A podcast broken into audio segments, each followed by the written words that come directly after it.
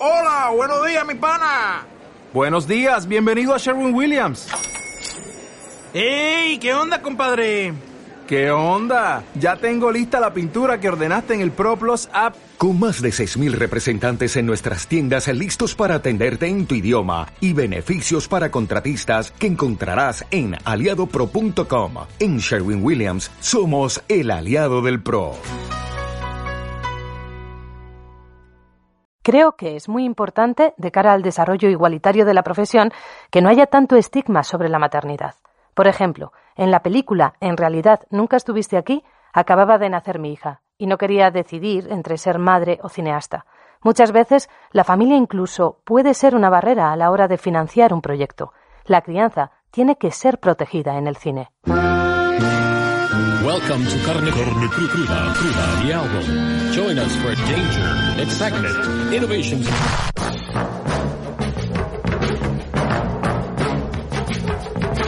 Lynn Ramsey, una de las directoras más importantes del cine europeo, es de las pocas cineastas que ha hablado abiertamente sobre las dificultades de compatibilizar la maternidad con el set de rodaje. Sobre la maternidad también habla una de las óperas primas más brillantes y prometedoras de este año, Cinco Lobitos, de la cineasta vasca Alauda Ruiz de Azúa, seleccionada en la sección Panorama de la Berlinale, ganadora absoluta del Festival de Málaga con seis premios y que acaba de llegar a la gran pantalla. Mucha gente se, me acercaba y me habla mucho de la relación madre-hija, de esa cosa de reconciliarse con los padres, ¿no? Porque la película es verdad que comienza con la maternidad y parece que va a ser como un poco el eje de la historia, aunque luego se va a otro sitio. Y fue bonito ver que eso sí que le pasaba, mucha gente conectaba mucho por ese lado con la peli y se emocionaba mucho. Cinco Lobitos, protagonizada por Laia Costa y Susi Sánchez, habla de la maternidad de una treintañera asfixiada por el ritmo de vida de Madrid, que acaba volviendo a casa de sus padres después de que su novio tenga que irse fuera a trabajar. Es una película sencilla y emocionante que habla de las dificultades de la conciliación y de la vuelta al hogar, a los padres. ¿Cuántos años tienes? 35. 35. ¿Dónde estás? En casa de mis padres. Muy bien. Por lo menos duermes en tu cama. Maya, ¿qué te pasa? Se me he caído yo en el sofá. Tú te tiraste varias veces de cabeza de la cuna y hablas varios idiomas. Anda, venga, mujer, que no es nada. Es una tontería. Los niños se caen, Amaya. Hoy tenemos con nosotros a su directora y guionista en nuestra última sesión continua antes del verano, en la que también vamos a repasar las películas y los premios del último Festival de Cannes y los estrenos de la cartelera y hablaremos de cine LGTBI, en el especial TCM, por el mes del orgullo.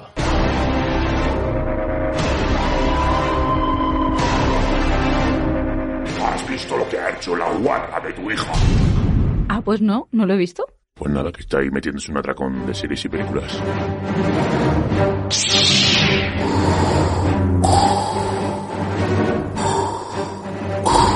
Sesión continua.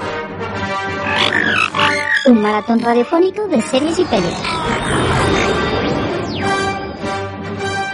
Con la gran, la indiscutible, la inigualable Marta Medina, crudos días. Crudos días y casi veraniegos días, Javier. Sí, vaya pedazo de camiseta de los Ghostbusters que me has traído. Y vaya gafas también, o sea, Sí, ochenteras, vienes así como... muy vintage. Vengo muy vintage.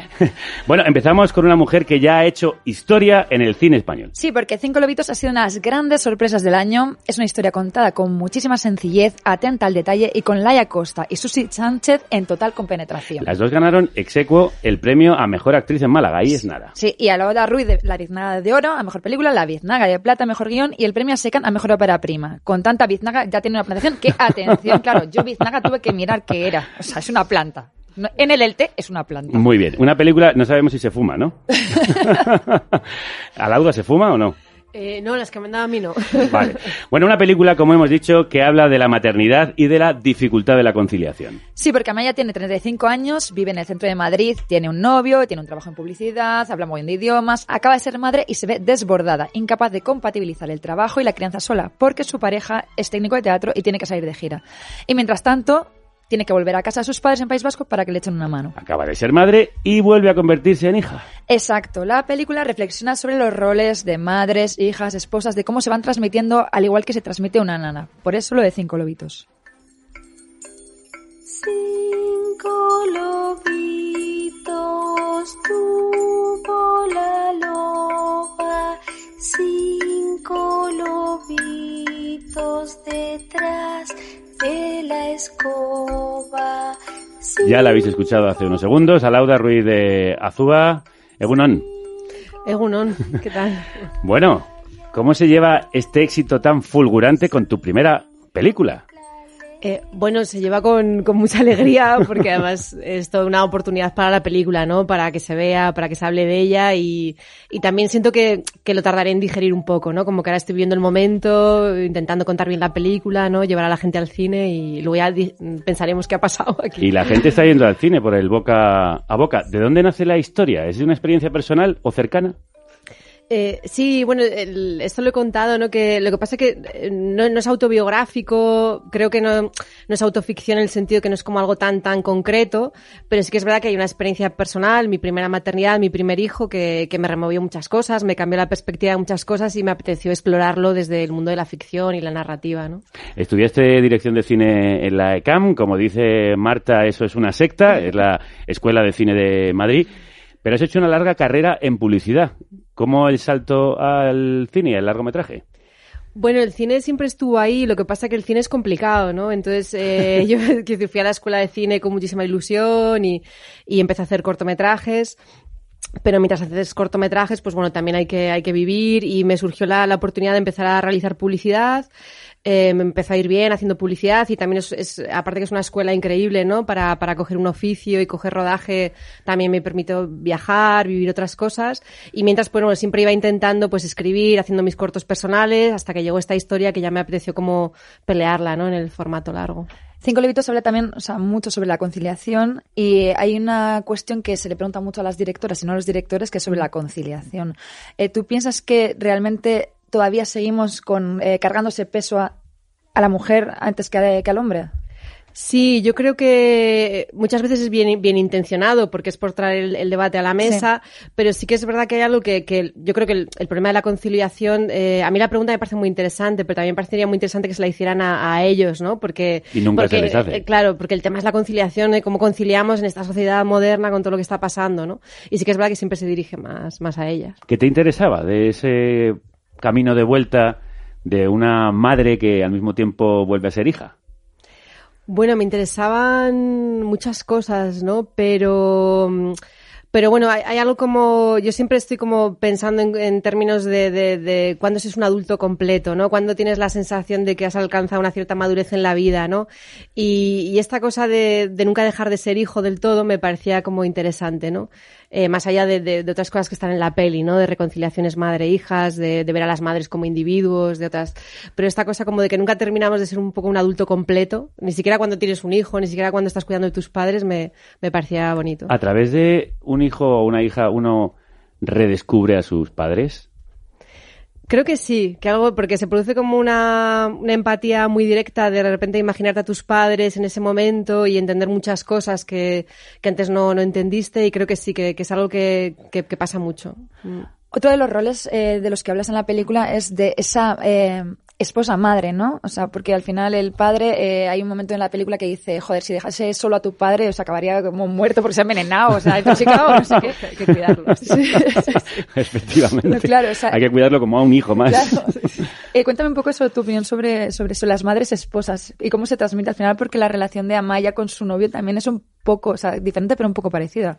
Sí, bueno, yo sí quería hacer como dos generaciones distintas, pero sí que es verdad que cuando miras a veces en detalle las familias y las intimidades de las casas te das cuenta que hay como inercias que son como muy difíciles de, de romper, ¿no? Y, y, están, bueno, por supuesto están las estadísticas y las cifras, pero luego todo eso se traduce como en inercias emocionales del cuidado dentro de las casas que terminan recayendo en ellas, ¿no? Y era un poco también entender cómo en lo cotidiano cómo se produce eso y qué consecuencias emocionales emocionales tiene, ¿no? ¿Y crees que los hombres estamos avanzando algo o seguimos siendo esos niños a los que cuidar? Yo no, yo no creo que sea una cuestión de tanto como de hombres y mujeres en el sentido de que creo que hay, hay hombres que son muy conscientes de temas de corresponsabilidad, otros no, mujeres que, que tampoco lo son y otras que sí, ¿no? Creo que es más una cuestión como de, de querer revisitarnos, de querer vernos o, o no, ¿no? Es- creo que va más por ahí la cosa. ¿Estos temas que tratas en la película los has hablado con tus aitas? Eh, sí, sí, sí. Lo, lo- hemos hablado bastantes, bastantes cosas. Aunque tengo que decir que hacer una película sobre la familia y luego verla con la familia es un viaje. Cuéntanos, cuéntanos cómo ha sido ese viaje, cómo se lo han tomado. Sí, queremos saber, queremos saber. Queréis saber, ¿no? Pues es curioso porque aunque no es auto, autobiográfico, eh, sí que es verdad que de repente hablas de... mm, hablas de cosas que igual no habías hablado hasta ese momento, ¿no? Y, y también hay algo bonito y, y tierno, yo creo, como que cosas que como hijo o hija eh, te ponían en una posición tú creías más vulnerable o que, que ibas a ser, a ser como algo más dramático dentro del entorno familiar, ves que igual lo- ellos lo relati- relativizan más y no le dan tanta, tanta importancia, ¿no? Pues bueno, claro, es que la vida es así, o esto es así, o tenías que hacer una película para decirme esto. Porque se buscan, ¿no? Ahí los personajes. Esto es un poco mío, ¿no? Se buscan, se buscan. Es verdad que a veces se ven demasiado, ¿eh? Que a veces no son ellos y, y también se ven, ¿eh? Pero... No estaba pensando en ti, pero bueno, si tú te quieres ver Claro. ahí, ¿y de qué has hablado con ellos cuando te sentabas después de ver la película? Eh, bueno, hem- hemos hablado un poco de, de, de si la, mira, por ejemplo, a, claro, esto es muy de padre o de madre, ¿no? Eh, la película tiene, empieza desde un sitio como más ligero, hay como risas en las tensiones familiares y se va a un sitio más dramático, ¿no? Y yo creo que esta, esta preocupación materna de, pero es triste la, la película, ¿no? Es como, yo, bueno, ama, es emocionante, eh, ¿no? Esta cosa, ¿no? De, de querer siempre proteger, ¿no? A, yo creo a, a los hijos. Sí, sí, a los padres les cuesta ver el sufrimiento de los, de los pequeños. Luego también la película habla sobre la conciliación laboral. O sea, ¿es compatible la estructura tradicional familiar con nuestro ritmo de vida de ciudad, de profesión liberal de ahora? Eh, es compatible. Eh, no, re- re- yo creo que Como realmente muestra la película, ¿no? o sea, es como, es como que se hace, se sobrevive, se hace como se puede también porque está esta cosa de que dura unos años, ¿no? Entonces la, la gente sobrevive esos años como puede con la crianza, ¿no? Pero co- compatible, compatible no, faltan muchas herramientas, ¿no? Sí. Y bueno, ¿y cómo se vive el que Almodóvar haya dicho que es eh, el debut más espectacular del cine español de los últimos años? Bueno, eso es flipante, ¿no? Eso se vive con, se vive como un honor, con mucho agradecimiento, ¿no? Creo que es súper generoso de haber dicho esto. Y, y nada, muy, muy emocionante, ¿no? Digiriéndolo. Yo, yo, que voy, yo voy lenta con la digestión. Como un niño. Un poco así, muy, con, muy lenta. con la papilla. Bueno, pues lo ha dicho por cosas como esta. Qué bonita. ¿Va a la guardería? Sí. ¿Sí? Qué bien, yo la quiero llevar también. Es que si no, no sé cómo. No, no puedo. Al principio pagas para nada, ¿eh? Es que los tienes todo el día en casa. Ya. Es que pillan de todo. Ya. Oye, ya, ¿qué guardería la...? Oye, Gonzalo, por favor, bájate de ahí, hombre, que te vas a partir la cabeza. ¿Cómo decidiste el estilo narrativo, tan alejado de tu anterior trabajo, de la publicidad, esta sencillez, esa cercanía casi documental que tiene la película? Pues sí, creo que mm, la, yo tenía claro que era una película que se construía mm, eh, desde lo cotidiano, pero que emocionalmente tenían que pasar cosas muy eh, potentes, ¿no? Y que llegaran y que se capturasen, ¿no? Entonces, eh, un poco construir la película al servicio, al servicio de eso, ¿no? Más del, del trabajo actoral, de que la cámara no se sintiera muy protagonista, ¿no? Y que y en mi fantasía directoral, mi idea era que el, que el espectador se sumergiese como esa, en esa intimidad, en esa familia y se olvidase un poco, ¿no? De, del, del tema técnico. ¿no? ¿Y en la realidad eso cómo se hace? ¿Repitiendo mucho, improvisando, haciendo invisible la cámara para los que están sí, actuando? Bueno, primero lo construyes mucho a favor del trabajo actoral, ¿no? Desde ensayos, desde ensayos en localizaciones, desde que todo resulte como muy orgánico, ¿no? Eh, también hay una razón por la que la cámara tiene como, está cerca pero a una cierta distancia, hay muchos encuadres de dos personajes, ¿no? Para que ellos también se puedan mover o puedan probar cosas, ¿no? O sea, vas construyéndolo a, favor de esto, sí. Y quiero saber tu trabajo con Laia Costa y Susi Sánchez, que me parece que están enormes. O sea, lo mejor que han hecho eh, ever. Y Bueno, mira que, y mira que. Susi Sánchez ha hecho cosas muy grandes. Sí, ellas dos son muy, las dos son muy especiales. Y, mm, y fue muy bonito porque yo, eh, bueno, es, es primera película y, y soy directora novel y sí que les planteé que quería hacer un rodaje donde jugáramos bastante con el texto, donde improvisáramos cosas que alimentaran, pues igual escenas que no están en la película, pero que nos alimentaran cosas que pasaban a nivel emocional en la, en, en- en la peli y entraron al juego, mm, una, una maravilla, también al juego de bebés reales, nada Sí. de muñecos. Entonces, claro, también tienes que tener unos actores que digan, ¿no? También Ramón Barea, Miquel Bustamante, que digan, vale, lo que pasa en escena lo integramos y jugamos a favor de ello, ¿no? Con el texto que esté y tal. Entonces, bueno, en ese sentido el trabajo fue, mm, fue era como una conversación un poco abierta y probábamos distintas cosas para llegar a esto. Te quería preguntar también si piensas que antes de la ley de puntos, o sea, hubieses podido hacer esta película o gracias a la ley de puntos eh, se pueden hacer estas películas que son como más de mirada femenina, los productores pueden tener más interés en hacerlas. Mm. Sí, yo creo que, que la, el- claro, exactamente no lo sé, pero yo es- sí tengo un poco el convencimiento interno de que gracias a la ley de puntos ha hecho la película. Sí. A ver, un momento, que igual Sí. creéis que todo el mundo sabe lo que es la ley de puntos, pero es que hay mucha gente, entre ellos me incluyo, que no tenemos ni idea de lo que es la ley de puntos. Vale, es una ley que prima que haya eh, eh, jefes de equipo que sean mujeres, entre ellos pues dirección, guion, entonces te sitúa puntos por encima para conseguir las subvenciones. Gracias por la explicación. Adelante, Claro, Rey. y esta es una peli de producción independiente pues eh, que se ha podido hacer gracias a ayudas públicas, ¿no? Y en ese sentido, eh, al ser una primera película también de una directora que no había hecho nada antes, todo esto suma. Sí, sí, sí. ¿De dónde vino la idea de Cinco Lobitos, de la canción, de recuperar el tema infantil? Eh, no, bueno, yo vivo mu- bebo mucho de mi vida real y de observar en la calle y tal, y esta es la nana que yo más cantaba, de, la, la he cantado mm, la que más veces de, de madre, ¿no? Y entonces me parecía luego que era una nana que tenía algo como, porque me di cuenta que había más gente que la cantaba igual en el parque, y que tenía algo como tradicional y como atávico, y que nadie sabía muy bien de dónde venía, y esto me parecía muy interesante, ¿no? Como estas cosas que heredamos de alguna manera y, nos, y las repetimos. Que se nos ¿no? quedan aquí. Y Sí. las repetimos, ¿no? Y yo no, estaba repitiendo algo que no sabía muy bien de dónde venía, ¿no? Luego hay hasta distintas versiones de la letra. Hay veces que la gente cambia los versos, sí, ¿no? también. Eso está en la película también. Laia, por ejemplo, la, la canta un poco a su manera, ¿no? Esta cosa de me acuerdo, pero no me acuerdo del todo. Sí. Yo también te quería preguntar, ahora nos vamos otra vez a cosas así de leyes horribles. ¿Tú qué opinas del cambio legislativo que, que acaba de haber? Eh, que es eh, esta, eh, esta equiparación de las producciones independientes a producciones asociadas a plataformas eh, como Netflix.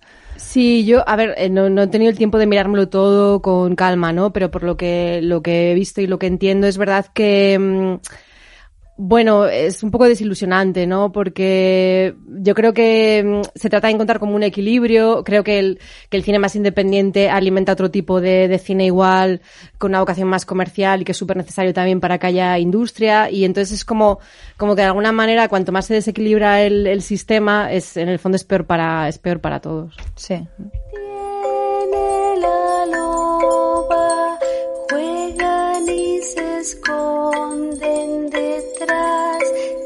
Su cola. Detrás de su cola, detrás de la escoba, en fin, los lobitos se esconden en muchos sitios. En abril acabaste el rodaje de tu segundo largo, ¿eres tú? Eh, sí, sí, sí, ese es un proyecto que surge luego, eh, es un proyecto de, de encargo, muy divertido, pero ahora mismo estoy centrada en, en hablar de los Sí, cinco no, no, sí, sí, por favor, por favor. Algo que se nos haya quedado en el tintero que a ti te parezca fundamental de la película. Eh, no, yo creo que lo habéis, ah, lo habéis hablado muy bien. Yo suelo invitar a la gente al cine, que creo que sí que hay un viaje emocional en la peli que, que es muy bonito, que la gente sale con ganas de hablar de la película y ¿Qué te nada. dicen? y- pues es que me dicen, mira, me han pasado cosas preciosas. Ha habido eh, mujeres de 71 años que me dicen que yo me he visto reflejada en Amaya. Yo he sido Amaya y no lo, no lo pude contar. Eh, un chico el otro día de, yo soy de Alicante, pero he llorado como si fa- mi familia fuera vasca. Eh, mucha gente sale en la película queriendo llamar a su madre. Eh, bueno, es que, mil- es que me pasan mil cosas. Es como, son unos- cuando voy a los coloquios es como unas sesiones de terapia estupendas.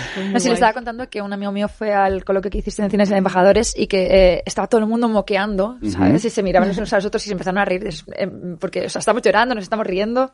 Sí, eso ha sido muy bonito. Eso es lo mejor que se puede decir de una película y aquello de tengo que llamar más a mi madre. Alauda Ruiz de Azúa, directora de Cinco Lobitos, enhorabuena por esos premios, por ese reconocimiento y gracias por esa película. Pues muchas gracias a Muchas vosotros por invitarme.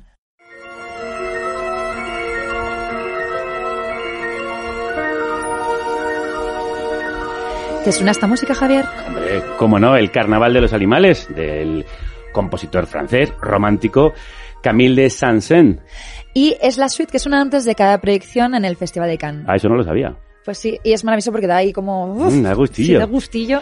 Empieza, pues empieza después, bueno. después de un año sin alfombra roja por la pandemia y de una última edición a medio gas, Cannes ha vuelto por todo lo alto, con sus proyecciones en el Palais du Festival, sus fans, sus fiestas y cientos de plumillas acreditadas corriendo de un lado para otro para no perderse nada. Este sábado han entregado la Palma de Oro. ¿Quién ha sido el palmero o palmera este año? Pues escúchalo por ti mismo. La Palme d'Or revient au metteur en scène de Triangle of Sadness.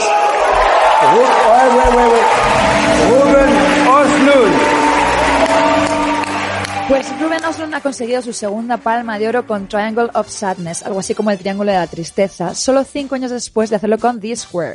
Se pone así a la misma altura que los hermanos Dardenne o Ken Loach, lo que personalmente me parece un poco excesivo. ¿Y esto por qué lo dices? Pues mira, el jurado tendrá sus motivos, pero es una palma bastante criticada. De hecho, para los que lo estáis viendo en las cámaras bien, habéis visto el signo hacia abajo de no me gusta, pero No los que lo escucháis solo en podcast, pues ya os lo cuento.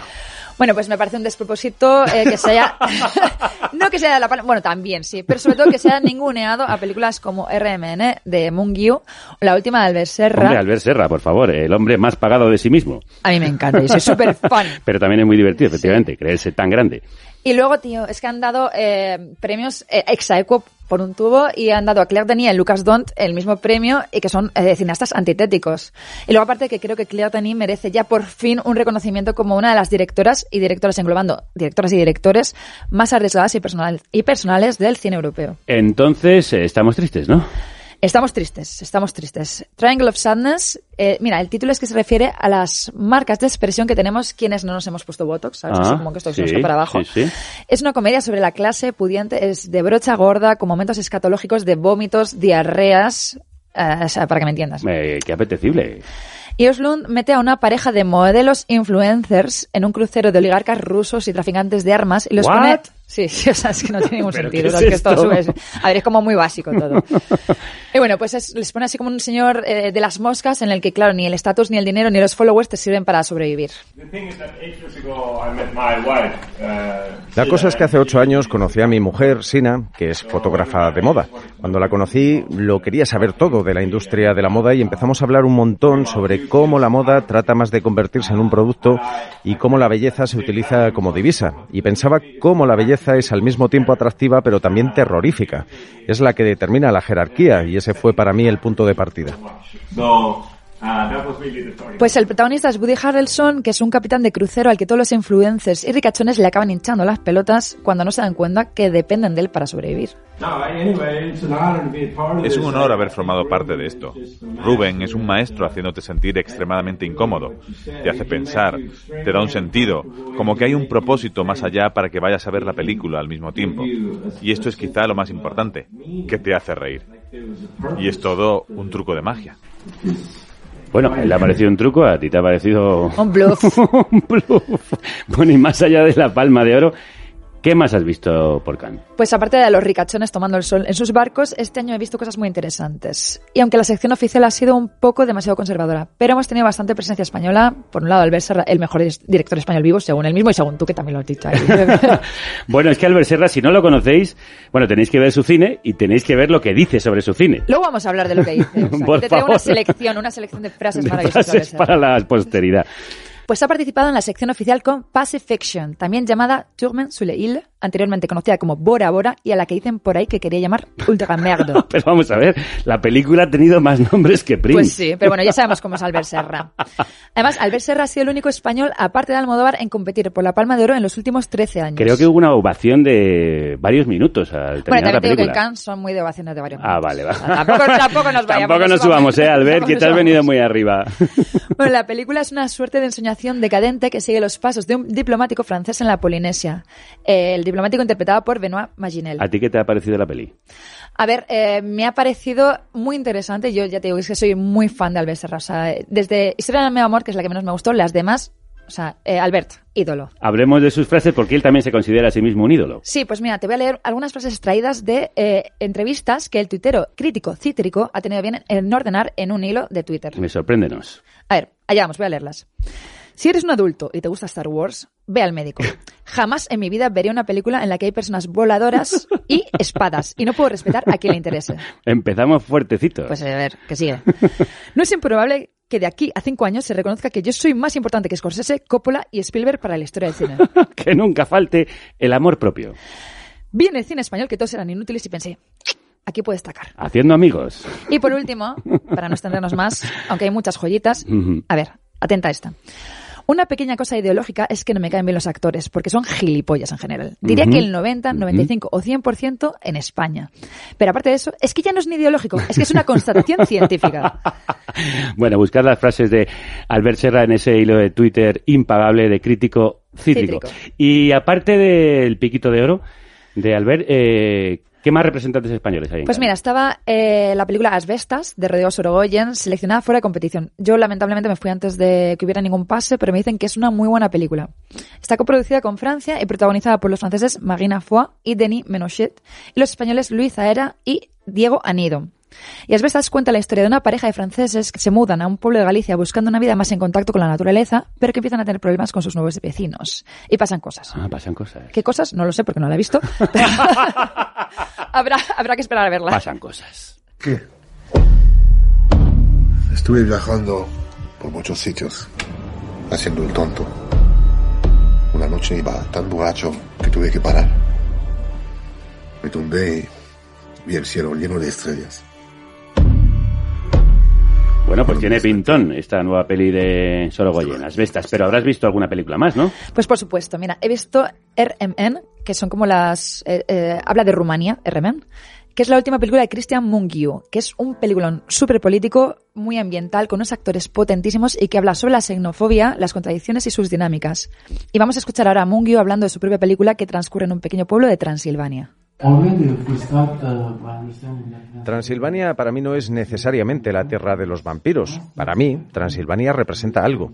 Es una de estas regiones lejanas de las que no sabemos mucho y en la que se han mezclado muchos grupos étnicos de gente que ha convivido. Espero que el público entienda que no es una historia de un pueblo en Rumanía ni de sus vecinos. Hace poco un periodista interpretaba que era una historia sobre mi país, pero no lo es. Porque miremos cómo han ido las elecciones en cada uno de nuestros propios países, no solo en Rumanía. RMN, de Cristian Mungiu, apuntaosla. Sí, y también he visto la última película, eh, la única película rusa en el festival, que se llama La mujer de Tchaikovsky, del exiliado ruso Kirill Sereverenikov, que cuenta la relación toxiquísima entre el compositor, que era gay y estaba en el armario, y su mujer, que acabó encerrada en un manicomio. Pero te digo que la película es un poco incomprensible que estuviese en selección ¿Y oficial. eso? Bueno, es un desbarre, eh, de repente, o sea, te meten una movida de danza contemporánea loquísima y es como, a ver, señor, o sea, un Eh, poco, un poco Marta, de- te quiero en mi equipo de guionistas, está claro, y de críticos eh, cinematográficos. Bueno, ¿qué más? En quincena tuvimos a la oriolana Elena Rope de Riera con su fantástica ópera prima El agua, una fábula femenina protagonizada por Luna Pamies en su primer papel como actriz. Está rodada en Orihuela y utiliza un mito local que cuenta que cada vez que el río se desborda es porque se enamora de una chica y que el agua se mete dentro eh, de su cuerpo para llevársela. Pero es que es muy flipante porque utiliza eh, imágenes rodadas de la última riada brutal que hubo que se llevó todo por delante, que digo, ¿cómo eh, has podido hacerlo? Y las integra en la película. Estaba allí. Y lo Estaba hizo. allí, sí, sí, sí. Lo sí. grabó. ¿Me das un cigarro? Pues claro que sí, reina, ahora. A ti te doy yo lo que tú quieras. Oye. Toma. Cuidado con esta que es una diabla, ¿eh? Cuidadico. La diabla de Ceci Love. No le hagas caso. No ves que se aburren y tú eres la novedad. Ay, que me aburro mucho. Tranquila, ¿eh? Ha sacado las garras. El agua, de Elena López Riera. Bueno, eh, tenemos aquí una sesión de cine que es un no parar, a ver Sí, cuándo, sí. cuándo podemos verla. Bueno, y quiero te- seguir contándote porque también he visto la última de Cantando Pie, que amo a Cantando Pie. Se llama Fume Fetuse, o sea, eh, fumar eh, datos.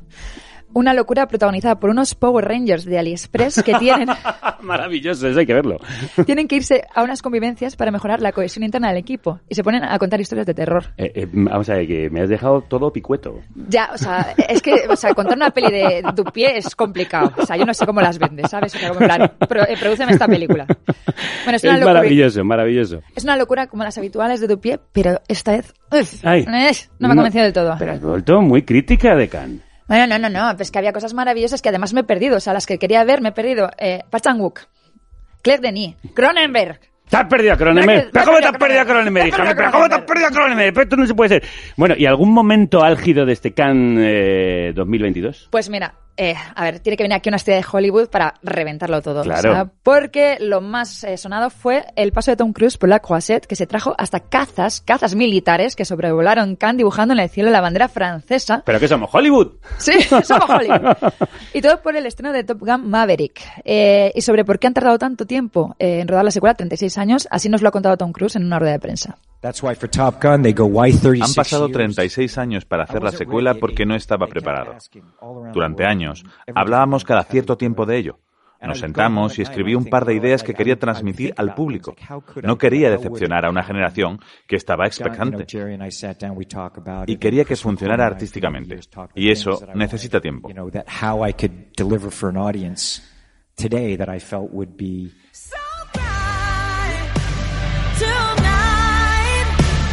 36 añitos de tiempo que le ha llevado volver Pues- a hacerlo. Pues sí. Estamos escuchando ahora a Lady Gaga, que participa en la banda sonora de la secuela de este éxito ochentero de pilotos involuntariamente homoerótica del fallecido Tony Scott, que ya está en los cines. Eso, 36 años después, Tom Cruise vuelve a interpretar a Maverick, que ahora es un piloto de pruebas de aviones hipersónicos que vuelve a Top Gun como instructor de nuevos pilotos para una misión ultra peligrosa. Capitán Pete Maverick Mitchell. Le seré franco, usted no era mi primera elección. Está aquí a instancias del almirante Kasansky, alias Iceman. Al parecer él cree que aún tiene algo que ofrecer a la Marina. Esta es la típica película que le encanta al Serra. Sí, seguro, vamos. O sea, ya le veo que ha comprado 800 entradas y está ahí con las palomitas. Pero este es el gran estreno de la temporada y dice Hollywood Reporter que podría ser el mayor taquillazo en la carrera de Tom Cruise, que yo pensaba que Tom Cruise ya, o sea, no podía superarse los taquillazos y parece que tiene razón porque creo que han sido como 165 millones de dólares el primer fin de semana, una cosa así, o sea, ha sido una brutalidad. Bueno, ¿quién no lleva eso en el bolsillo, como calderilla? ¿Y cómo viste al amigo Tom? Eh, porque le quedan pocas semanas para cumplir 60 tacos. ¿Le rejuvenece la cienciología? Eh, sí, o sea, mira, yo siempre he dicho que a ¿Y Tom el Botox? sí, o sea, siempre he dicho que a Tom Cruise ni con un palo, pero aquí el palo como un poco más cerca, o sea, un poquito sí ¿Ah, que sí? le tocaba. ¿Eso? Sí. Bueno, pues sale enseñando pectorales bueno, y y lo abdominales. que te gusta a ti un pectoral y un abdominal bien puesto. Pero sale enseñando pectorales al lado de chavales 30 años menos que él y, tío, pues, o sea, como Mantiene que lo tipo. mantiene, lo mantiene. Nunca mejor dicho. Pero sí que es un poco deprimente verlo frente a Val Kilmer, que está bastante deteriorado porque tiene un cáncer de garganta. Sí. Por cierto, que Filmin ha estrenado este fin de semana pasado el documental Val sobre la vida del actor y es bastante heavy. Lo he visto, lo he Bastante visto. heavy, ¿eh? Bastante heavy. O sea, además está como muy desahuciado, rollo diógenes, está... Y el momento, eh, hay un momento que va a la, eh, a la Comic Con, eh, Sí. que, que es como está forzado a seguir firmando aunque se encuentra mal, o sea, a mí eso me Sí, pareció... va a eso, a una de esas convenciones de comiqueros a firmar carteles y merchandising de sus antiguas películas Sí. y está en un estado físico bastante deplorable. Y se tiene que ver forzado a seguir firmando para ganar pasta. Sí, es, es una peli que provoca sentimientos encontrados, porque hay una tristeza y Sí. una enorme nostalgia de ver aquel hombre que fue tan bello, que ahora mismo está tan destruido físicamente, y al mismo tiempo cómo se ve la decadencia de una película, pero por otra parte está esa belleza de mostrarse de esa forma tan descarnada, Sí. eh, porque la película, él cuenta quién es y cómo está. Sí, de todas formas también eh, es, es, es curioso porque Val Kilmer siempre ha tenido fama, es una persona como súper difícil trabajar Dicen con que él. imposible. Sí, ¿cómo se llama? ¿Cómo se llama este, el documental este sobre eh, la isla del Doctor Mogo, que Sí, es maravilloso? Sí, sí. Y claro, dices, este señor es insoportable y, y yo creo que eso tiene que ver en que haya dejado de trabajar y, y bueno, pues al final Tom Cruise eh, tiene su encanto, es un tipo que es un currante y bueno, Bueno, de hecho, en la película se viene a decir que son la cara y la cruz, ¿no? El claro. éxito de Top Gun Claro. ha continuado adelante con Tom Cruise y la cara, el Iceman, Sí. se hundió en la miseria. Él también, por otro lado, intenta, digamos, maquillar algunos de sus Sí, defectos sí. en, en la película. Pero, en fin, merece la pena ver Val, aunque es muy triste ver eh, cómo está el señor Kilmer. Y Tom Cruise eh, sigue rompiendo corazones. Sí, sigue rompiendo corazones, pero hay una cosa que me llama mucho la atención, que es, o sea, la película trata cómo la gente mayor puede seguir siendo útil, puede volver a enamorarse, tal, todo guay. Pero claro, los productores no debieron pensar eso de Kelly McGillis, que es eh, en Top Gun de la de 1986, era la novieta del prota. Y que ahora han sustituido por Jennifer Connelly, bastantes años más joven que ella. Porque se puede ser mayor, te Ya, puedes enamorar y tal, ya, y bla, bla, bla, tal, no sé qué, ya. pero si eres mujer, has cogido unos kilos, tienes el Oh. pelo cano y tal, mira, ya lo dejamos para otro momento. ¿Y la peli te ha gustado o no? No, no, a mí me parece como un ejercicio de nostalgia súper facilón. eh, o sea, está todo medidísimo donde tienes que llorar, donde tienes. No. Y aparte, la primera sí que tenía como la cuestión técnica, te impactaba ver esos vuelos de caza, pero, tío, ahora eso ya lo he visto. Entonces, eh, no. No, no, mí no, no. No te ha gustado casi nada en Cannes, ¿eh? No, tío, te estoy diciendo Mungiu, sí, por favor. Mungiu. Una película de 20 que se ha visto. Vistió de travesti a Tony Cantó, Almodóvar. Es guionista y compositor, Amenábor. Los dos son iconos del mundo gay, le han dado la mano al mismo rey. Los dos son iconos del mundo gay, le han dado la mano al mismo rey. Los dos son iconos del mundo gay, le han dado la mano al mismo rey. Almodóvar, Al mismísimo Tom Cruise citan los geniales Parque Sur en esta desternillante y muy cinéfila canción que estrenan este miércoles y que no podía dejar de sonar en nuestra sesión continua. Esto que suena se llama Almodóvar Amenábor.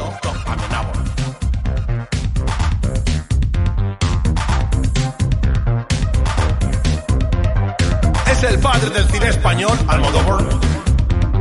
Ágora fue una gran producción, Amenábor. Con dolor y gloria lo ha petado, Almodóvar. Noriega en tesis será un pringao, Amenábor.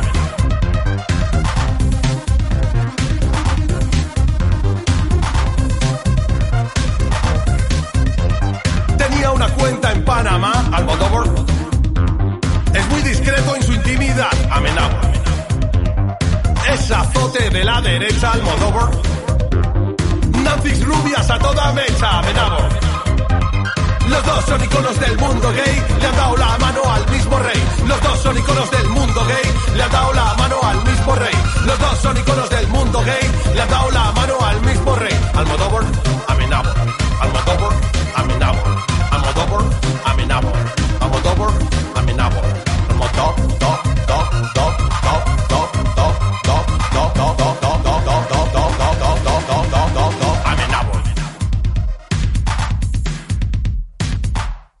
Temazo. Marta. Temazo maravilloso, por favor. Además, te puedes aprender toda la filmografía solo con la canción, si te cae en un examen. Como dicen Parque Sur, los dos son iconos del mundo gay, le han dado la mano al, Al mismo, mismo rey. rey. Bueno, pues de eso vamos a hablar. Hoy nos anticipamos a la celebración del orgullo con TCM y una selección del mejor cine LGTB. Eh, tú, eh, eh, tú. ¿Me lo dices a mí? Sí, sí, sí, sí, a ti. A ese Wolf le haré una oferta que no rechazará. Escucha lo mejor del cine. Alfred è bellissimo! De todos los tiempos. Necesito creer que algo extraordinario es posible. Como nunca, como nunca lo has oído. Yo solo puedo mostrarte la puerta. Una sección para pasar al otro lado. Tú tienes que atravesarla. De la gran pantalla. ¡Corre hacia la luz, Caroline! ¡Corre, corre, corre! Sin moverte de casa. Tú eres satánico, ¿verdad? Sí, señor. Y de Carabanchel. Con TCM Now. Y Marta Medina. Y Marta Medina. ¡Buongiorno, principessa! TCM, el mejor cine de todos los tiempos. Pues después de este repaso a todo lo que pude ver en la Quasset, te voy a hacer una pregunta de trivial, así a lo loco. ¿Qué se celebra el 28 de junio? Hombre, vamos a ver, ya lo hemos dicho, ahí no me pillas, el Día del Orgullo. Sí, pero a ver, concretando. El 28 de junio de 1969 se produjeron los disturbios del Stonewall Inn, un bar de Nueva York al que solía acudir público homosexual y transexual y que se rebeló contra un grupo de policías del Escuadrón de la Moral Pública, o sea, ya el nombre. sí, parece de la ley de vagos y maleantes que teníamos aquí con el franquismo. Sí, sí, sí. Bueno, pues los amotinaros se convirtieron en el símbolo de la lucha por los derechos LGTB y por eso te traigo una selección de películas que ha programado en junio TCM con motivo del el día, el mes del orgullo. Muy bien, recuérdame dónde podemos ver las pelis. Pues mira, se programará una película cada día de junio en el canal TCM y todas estarán disponibles en TCM Now, el nuevo servicio de contenido bajo demanda de TCM disponible en la plataforma de Movistar. Por lo que si tienes Movistar tendrás TCM Now sin ningún coste adicional. Muy bien, vamos al lío entonces. El día 13 de agosto de 1961 se levantó un muro que partió Berlín por la mitad. El mundo estaba dividido por una guerra fría, y el muro de Berlín fue el símbolo más odiado de esa división. Lo insultaron, escupieron y llenaron de pintadas. Creíamos que el muro estaría siempre. Y ahora que ha caído, ya no tenemos conciencia de nuestra identidad. Damas y caballeros, Hedwig es como ese muro. De pie ante ustedes en una brecha entre Oriente y Occidente. Esclavitud y libertad. Hombre y mujer, arriba y abajo. Y pueden intentar derribarlo. Pero antes de hacerlo, deben recordar una cosa.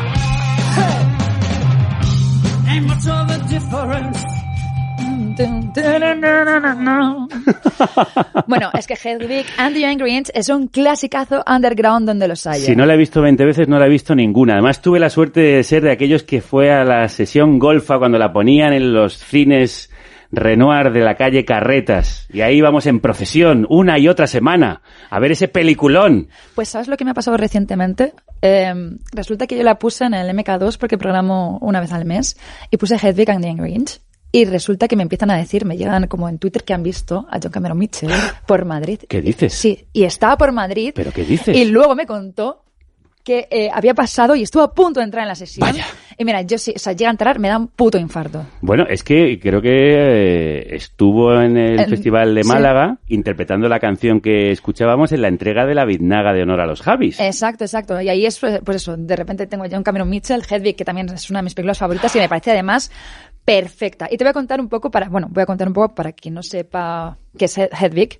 Pues mira, John Cameron Mitchell eh, es hijo de un general del ejército de Estados Unidos que estuvo desplazado en Berlín Oeste poco antes de la caída del muro.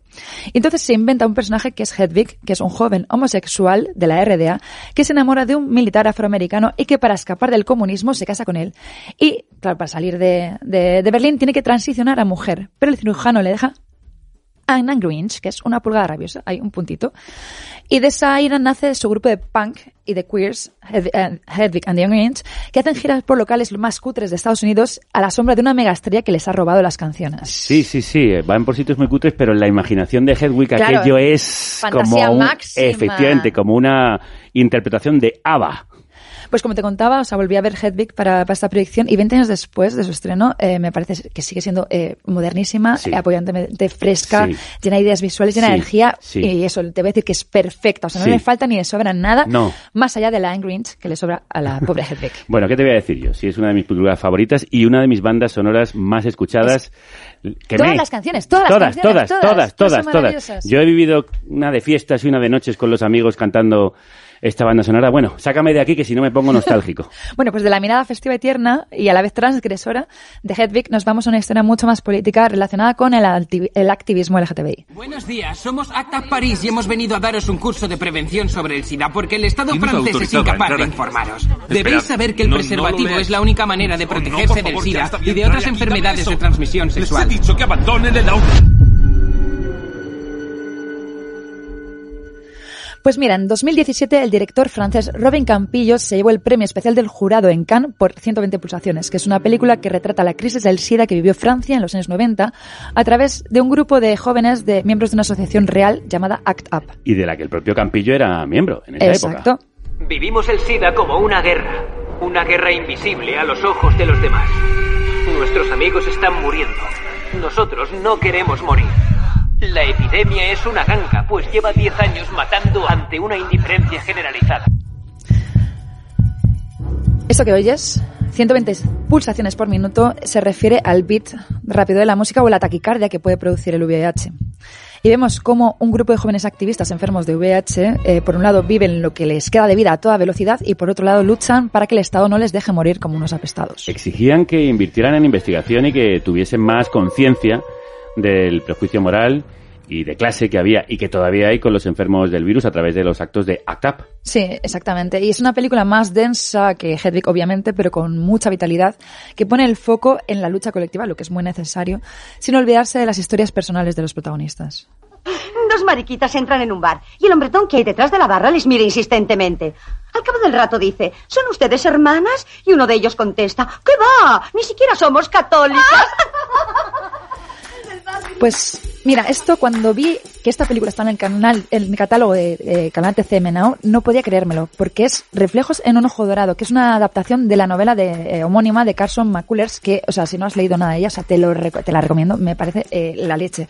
Es una de las escritoras de gótico sureño más impresionantes que he leído. Estoy de acuerdo. recomiendo que no haya leído a McCullers también los relatos de la balada del café triste. ¿Y de quién es la adaptación? Claro, o sea, es que lo que me voló la cabeza es que a McCullers y este Reflejos de un ojo dorado, dorado lo adapta alguien tan testosterónico como John John Huston. ¿Qué me dices? Sí, la peli es del 67 y cuenta con un repartazo eh, que es Elizabeth Taylor y Marlon Brandon. Y es una peli que conoce muy poquita gente y ya te digo que yo no sabía de la existencia de esta peli hasta el mes Bueno, pasado. pues hay que verla. ¿Y qué es lo que tiene de extraordinaria y de maldita? Pues mira, fue en su momento súper controvertida. Warner Bros. quiso taparla, las críticas eh, para Houston fueron feroces y la gente, cuando la, la veía en el cine, se reía porque Marlon Brando lloraba. Y bueno, ya sabes, un hombre no puede llorar. Bueno, y menos si es Marlon Brando, el hombre. Que además él interpreta a un coronel del ejército que reprime su homosexualidad y Elizabeth Taylor es su mujer que está sexualmente insatisfecha. Y es un peliculón con una fotografía muy, muy, muy llamativa de Aldo Tonti. Sería estupendo vivir sin tanto lío. Suelo al descubierto, paredes blancas, ventanas sin cortinas, solo lo esencial. Pero habría mucho que decir en favor de la vida del hombre entre hombres. Los soldados siempre a la vista de sus compañeros. Comen, se entrenan, se duchan, bromean y van al burdel juntos. Duermen unos junto a otros. En cuanto a la amistad, las amistades más sinceras se hacen en el ejército. Qué buena forma de contar la homosexualidad encubierta que hay en muchas relaciones entre hombres. Una joyita escondida, este Reflejos en un ojo dorado, de Sí. John Huston. Y bueno, y luego por último te voy a recomendar una película que igual que tú has visto Hedwig mil millones de veces, yo no sé por qué he visto esta película mil millones de veces porque mm, la tenía mis padres y me la ponía una y otra vez. Eh, es eh, Víctor o Ah, Victoria. pues yo también la he visto un montón de veces, que además la ponen en la tele mucho. Claro. bueno, y imposible borrar de mi cabeza esa escena en la que Julie Andrews, muerta de hambre, observa cómo Ricachón se pone ciego en un Sí, restaurante y al otro decide... lado del escaparate. Claro, y decide entrar, pedir y hacer el truco de la cucaracha para que la comanda le salga gratis. Señoras y caballeros, tengo el gusto de presentarles a uno de los más grandes artistas de nuestros tiempos. A la original y única Víctor Victoria. Comedia de enredo musical del grandérrimo Blake Edwards del año 1982 con música del grandérrimo Henry Mancini y la grandérrima Julie Andrews en el papel principal. Una peli que habla de homosexualidad y travestismo en el París de los años 30. Un peliculón de esos que se disfruta de principio a fin. Sí, además tuvo siete nominaciones al Oscar en 1982 y mm, Víctor Victoria juega al equívoco sexual y de género con hombres que se sienten atraídos por hombres que resulta que son mujeres travestidas y al revés. Con muchos números musicales muy pegadizos, claro. Sí. A ver, no es la vanguardia del activismo, pero funciona, funciona fenomenal. Y Julie Andrews es Victoria, que es una cantante más pobre que una rata que conoce en un restaurante, en el restaurante La Cucaracha, Sí. a Que es eh, Robert Preston, un hombre homosexual que se apiada de ella y le ofrece casa y trabajo, y como trabajo actuar travestida como Víctor. Gran mm, pareja, por cierto, hacen los dos y esta peli que ya he dicho que es una maravilla. Bueno, aparte de estas recomendaciones, en TCM Now vamos a encontrar más títulos como Brokeback Mountain, La vida de Adele, Moonlight, Los chicos están bien, Un hombre soltero Pero y hasta bueno, El mago bueno. de Oz. O sea, todo Bueno, ahí. Hombre, el Mago de Todo. Oz, un icono para el colectivo. Un mes completito, un programón. Programón, El programón que, tiene. sí, sí, sí. El que nos espera en TCM Now. Bueno, ¿qué más? Y bueno, pues como me interesaba mucho saber cómo ha cambiado la representación del colectivo eh, en el cine y la televisión, eh, he estado hablando con Arancha Echevarría, eh, la directora de Carmen y Lola, que es una película sobre la historia de amor entre dos gitanas lesbianas. Sí, Arancha estuvo aquí presentando Carmen y Lola cuando la estrenó en los cines. Pues mira, le he preguntado, por ejemplo, cuáles son las películas LGTBI que más le han marcado. Flor de Otoño es una de las películas que me impresionó mucho cuando la vi, del 78, o sea, muy moderna en su época. En la época de justo de la transición, justo en el 75, pues, y me dejó bastante tocada porque flipé mucho. Sobre todo me pareció una cosa hipermoderna, ¿no? Y también, pues las amargas lágrimas de Petra Bonkamp me, me dijo que la marcó muchísimo. Yo tengo 53 años, claro. Pero era la típica película que ponían en la 2 y que veías así de refilón y de pronto era como, por Dios, ¿qué es esto? Una relación hipertóxica, pero era la- una de las pr- primeras que vi con un personajes lesbianos, ¿no? Luego también me ha contado que eh, tuvo sentimientos encontrados con la vida de Adele.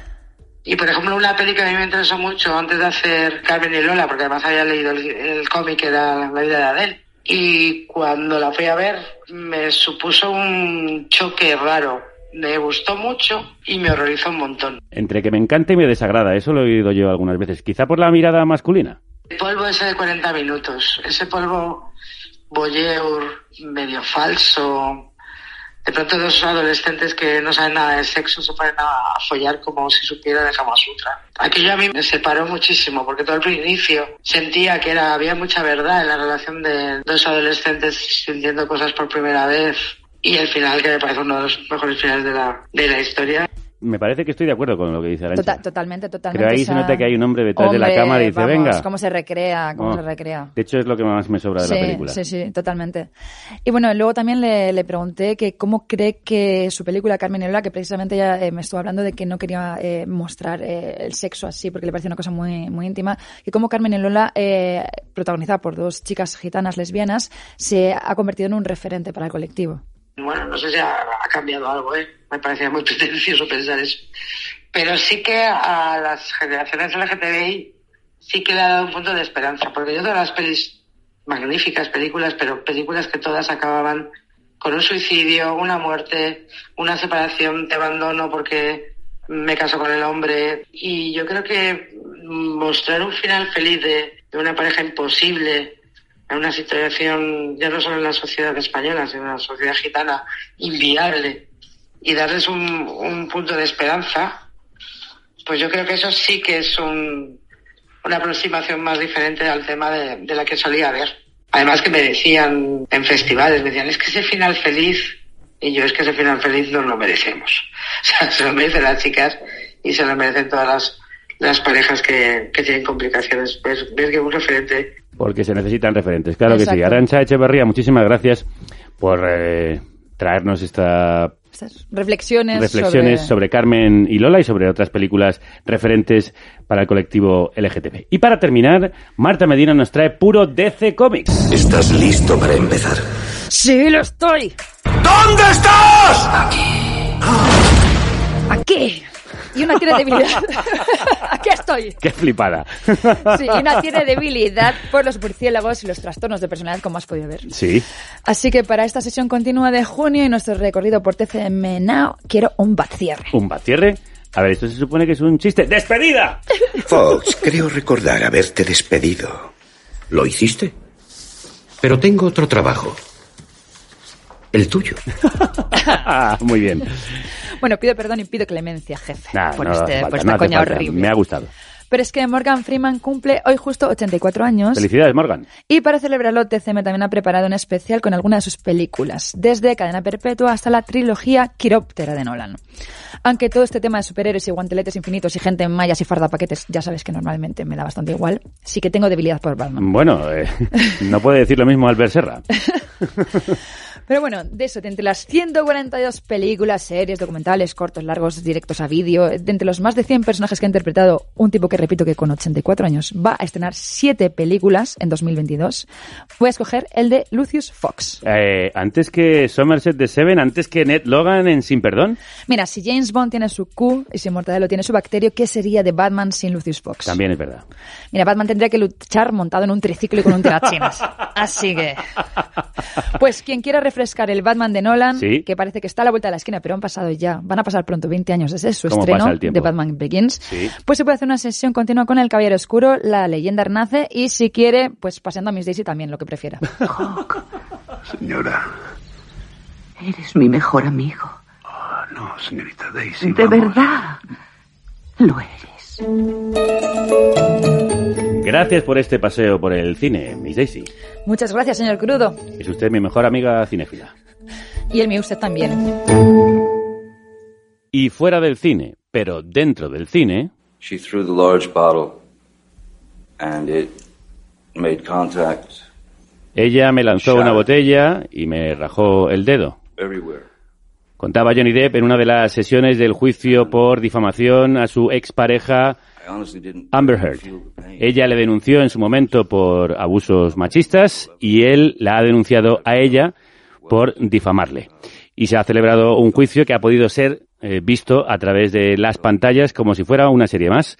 Y ahí como espectadora y siguiendo lo que además sucedía en las redes, ha estado Marta, la que quiero preguntar antes de que se marche, sobre lo que le parece este caso. Bueno, pues me parece que se ha transgredido una línea que es haber podido ver siete semanas de juicio en vivo en directo, haber visto a dos estrellas sentadas contando sus intimidades y luego haber visto toda esta campaña de ridiculización masiva de, de Amber Heard eh, por parte de, pues de, los tuiteros de Internet porque se ha convertido en un meme, le han puesto a ella de, de loca, de violenta, y él, eh, pues al final es el que más simpatías. Eh, o sea, tú pones un tuit sobre este caso y te llueve mierda.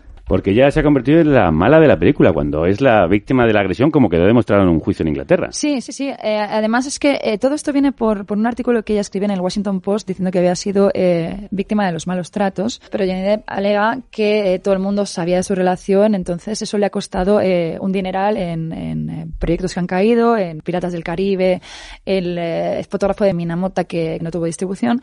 Entonces él pide una compensación de 50 millones de, de dólares. Cuéntanos el caso, ¿cómo se conocen ellos dos y qué es lo que ha pasado en estos años? Vale, pues ellos se conocen en eh, rodando los diarios del Ron, de Ron Diaries, que es una eh, adaptación del libro de Hanser S. Thompson, que además eh, el eh, propio Depp era productor porque era amigo de Hanser S. Thompson y quería sacar adelante esta película. Entonces, en esa época, cuando se conocieron, como que flirtearon, pero cada uno tenía su pareja, le estaba con Vanessa Pagadilla y estaba con, con una chica que es una fotógrafa. Y eh, como coincidieron, se retrasó el estreno, coincidieron dos años después y eh, surgió el amor en la gira de prensa para promoción de la película. Se casaron, creo que empezaron a salir en 2013, creo que estuvieron casados como año y poco, eh, creo que en 2015. Y a partir de ahí, o sea, lo que han contado en el juicio es una sucesión de episodios totalmente desquiciados en el que él tiene muchos problemas con el alcohol y las drogas y luego con, con la ira. Y, y, ella pues al final acaba entrando en una dinámica terrible eh, eh, en el que todos son todos son gritos. O sea él la alega que también le tiró ella una botella eh, y le cortó la, la, punta del dedo. Pero al final yo creo que es como reacciona ya a un estado de violencia permanente. Porque hay testigos de acciones muy agresivas por parte de él. Claro lo interesante es que los testigos ¿Quiénes son? Son el guardaespaldas que paga él, son el, la gente que paga él, y claro, esa gente no, no va a morder la mano que, le da de comer. Pero sí que hay testigos como eh, la maquilladora que le tuvo que maquillar encima de, de, todos los moratones en, una de las promociones, que además creo que era, eh, salía en un programa con Jimmy Fallon, y te explica cómo le tuvo que poner un tipo de rojo para que no se viese, cómo tenía los labios cortados, tal. Luego su hermana, la hermana de Amber Heard, también cuenta que incluso llegó un momento que, que le agredió a ella. ¿Y la famosa fiesta en la que Johnny Depp pierde los papeles? Eh, bueno, es un episodio que dices, es demencial. Están en una fiesta una, en un parque de caravanas con amigos y entonces eh, están tomando M y eh, Amber Heard pues posa la cabeza en el hombro de, de una chica. Johnny Depp se pone súper celoso, le monta un pollo a la chica, hace llorar. Ah, y le retuerce la muñeca y casi se la rompe y le dice, mira, te podría crujir la muñeca y rompértela. Entonces se van a discutir a, la caravana y él empieza a romperlo todo, a romper toda la, toda la caravana que aparte el dueño eh, pues le dio un dinero y dijo, bueno, pues aquí si me das dinero, claro, todo se arregla con dinero. Y entonces él eh, empieza a buscar desesperadamente su cocaína y como no la encuentra, decide que Amber Heard se la ha guardado en, en la vagina.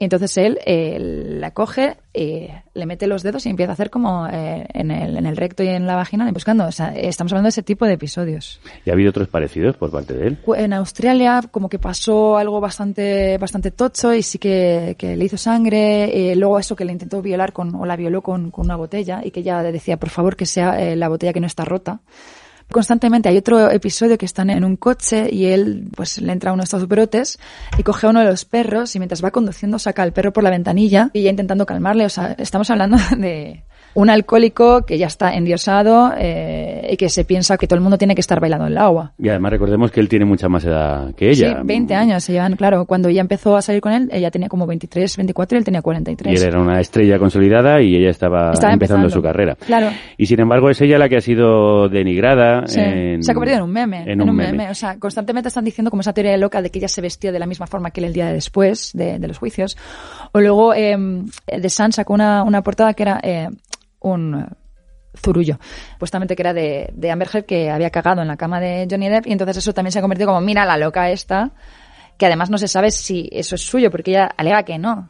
Pero lo más preocupante es como todas las fans de Johnny Depp eh, al final porque es el tío que les gusta, están excusando y están convirtiendo a la víctima en, en, una bruja. Por no hablar también de los fans de él. Bueno, como decías, se conocieron en The Ram Diary y nos vamos a despedir con un tema de esa banda sonora de Christopher Young que se llama He Must Be a Sadist. Él debe ser un sádico, dedicado al señor Johnny Depp. Gracias, Marta. Muchísimas gracias.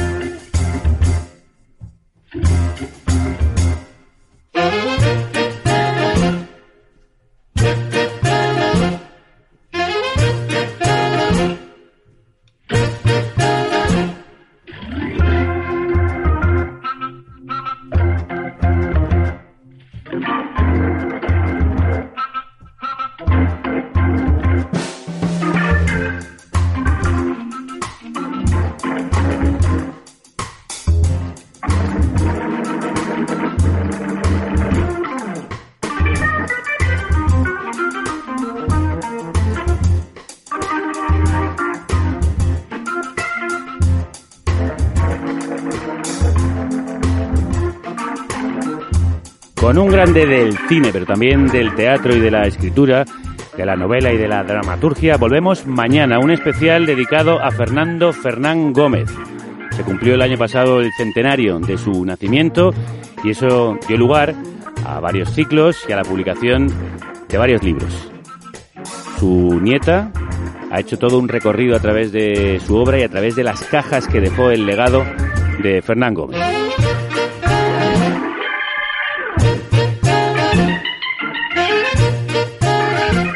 Es un programa que ya hemos grabado y del que vais a disfrutar muchísimo, porque os lo tengo que decir, es de lo mejor que hemos hecho este año.